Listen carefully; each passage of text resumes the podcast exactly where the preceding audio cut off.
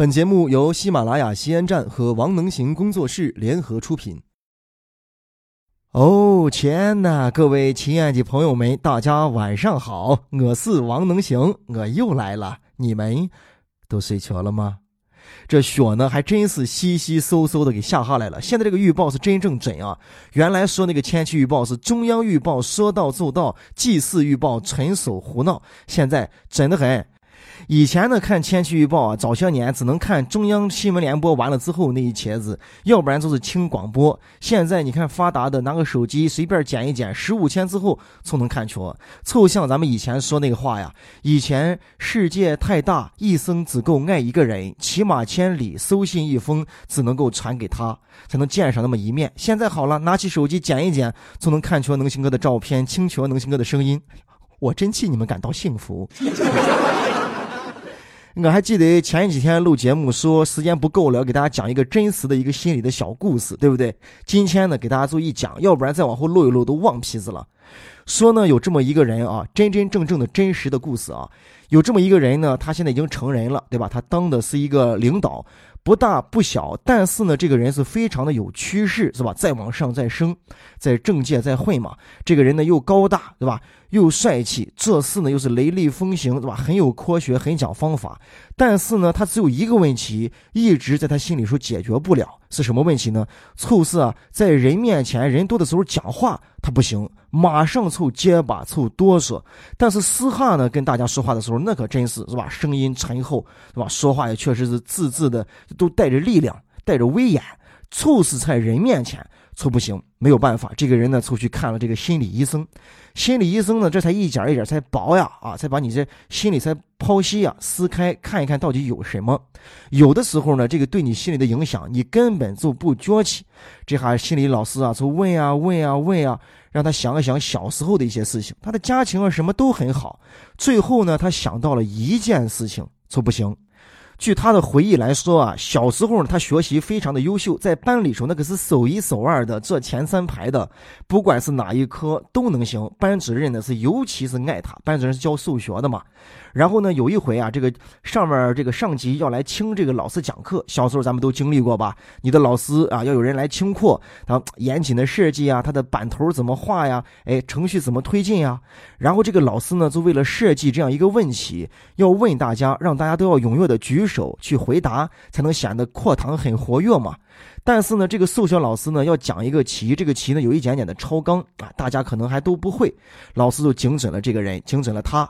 他呢学习很好，老师呢就跟大家说了，到时候大家啊都要举手，主动的、踊跃的回答老师提的这个问题。会不会不要紧啊，只要要看到课堂的气氛。但是呢，在下课的时候，这个老师专门的寻求了他。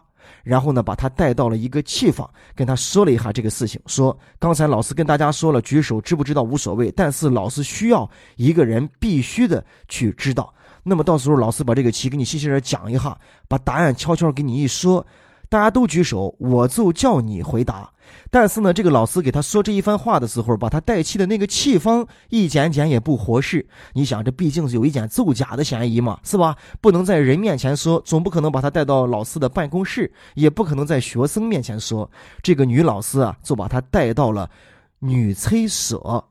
哦哟，一个小男娃进了一个女厕所，这个懂不懂？但是心理上都是一件非常耻辱的事情。你想要被其他同学看出来，说呀，他去女厕所了，对不对？心理影响很大，本来就很慌。但实际上呢，在这个老师刚一开口说第一句话的时候，这个小男娃呢，就是一回头就看出了在厕所的这个角角的垃圾筐里头啊，撂了很多这个带血的卫生纸，其实都是卫生巾嘛。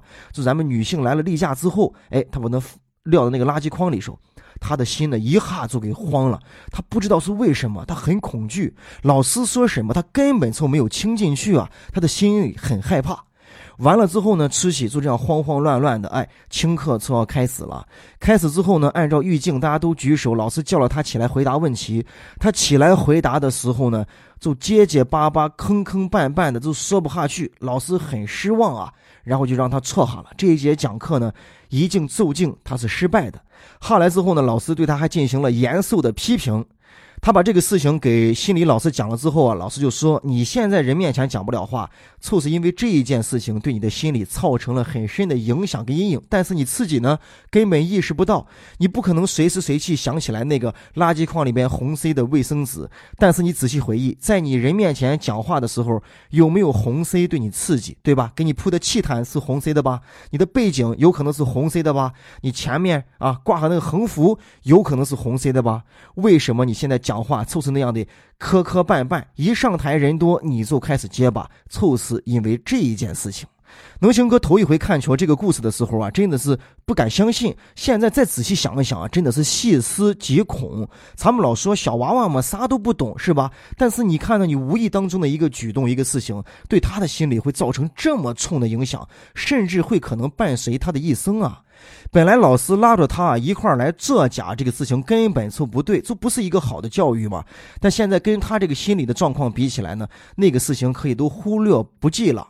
我们要十几年的时间在校园里头待着，所以这个教育的问题真的是很重要啊！真的，现在看来不光光是书本上的教育，还有其他各方面的教育。老师要是不好的话，那真的是教不出好学生啊！